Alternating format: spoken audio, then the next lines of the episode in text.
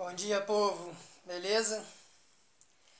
É, queria compartilhar uma coisa com vocês que eu tô achando muito, muito curioso isso que está aparecendo. É, essa semana, duas pessoas, dois amigos me procuraram para conversar sobre assombração.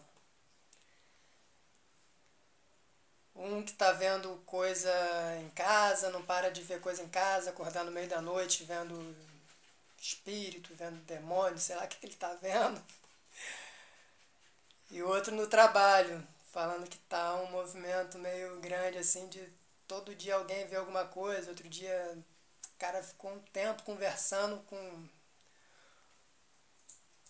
com alguém não desse mundo que achando que era alguém desse mundo né? E quando viu, quando percebeu, ficou em pânico, né? Mas enfim, por que que eu estou falando isso? Por que que eu achei isso tão interessante, né? Porque primeiro porque pelo fato deles terem me procurado para de alguma forma eu, porra, sei lá, tentar dizer alguma coisa sobre isso. E eu nunca tinha parado para pensar se eu tenho alguma coisa para dizer sobre isso. E segundo, porque é, por isso está acontecendo nesse momento de quarentena, né? um momento em que me parece que as nossas sombras de alguma forma já estão começando a pular dentro da gente e que parece que tende, né? Isso tende a acontecer cada vez mais. Enfim. E aí pensando, né? E aí já que eu não tinha nenhuma resposta pronta para dar para eles, e aí comecei a pensar, a pensar muito sobre isso.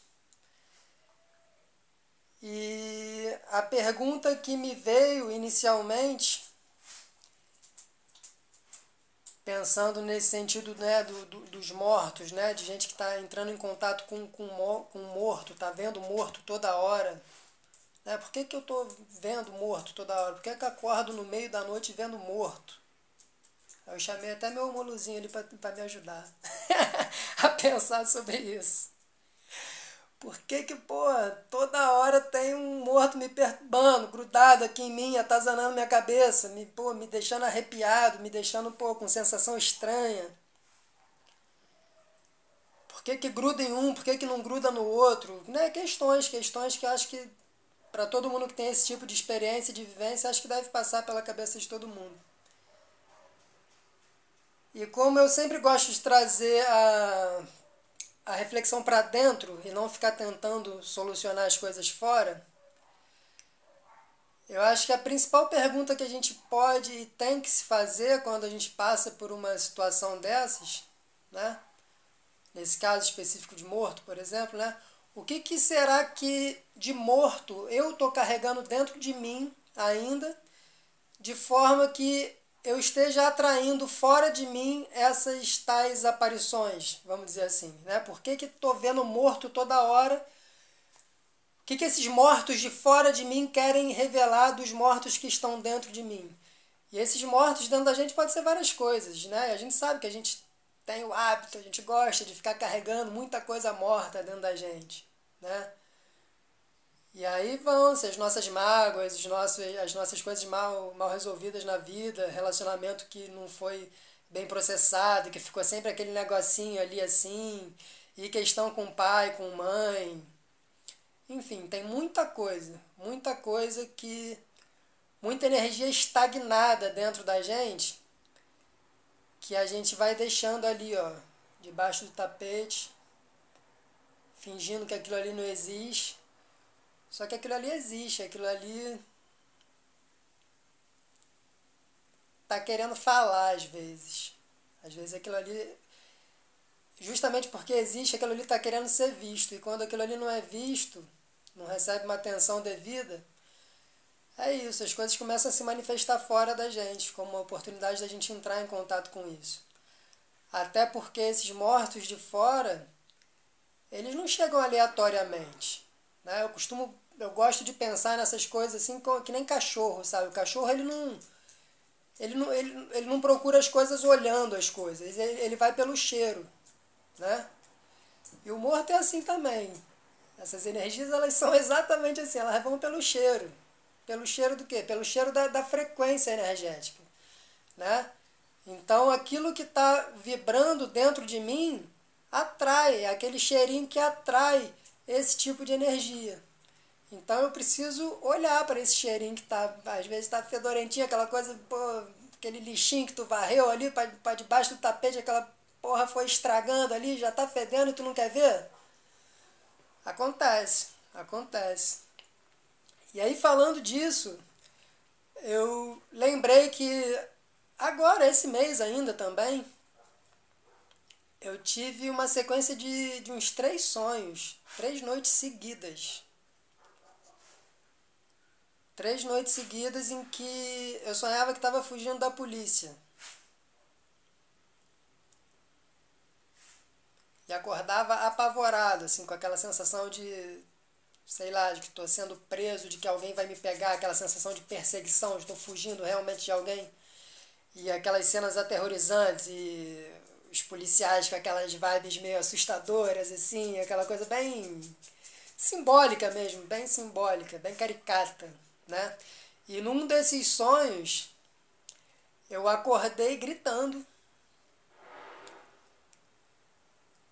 chamando por Exu Caveira e pedindo que ele tirasse aquilo dali. Aquela sensação que você quer falar no sonho, quando você está preso no sonho, quer falar, quer gritar e não consegue, tu fica naquela porra. E aí quando saiu, saiu um berro. Eu acordei com aquilo, Exu Caveira, porra, meio doida, né? E aí acordei ali assustado, bem assustado, assim, pô, coração acelerado. Só que Exu, Exu, né?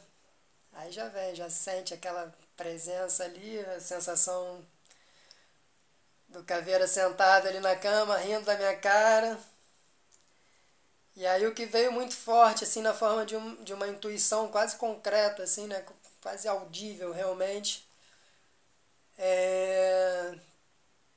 Ele disse assim, você pode me chamar quando você quiser que eu venho. Mas eu não estou aqui para te livrar dos teus demônios. Eu estou aqui para te ensinar a amá-los. E quando você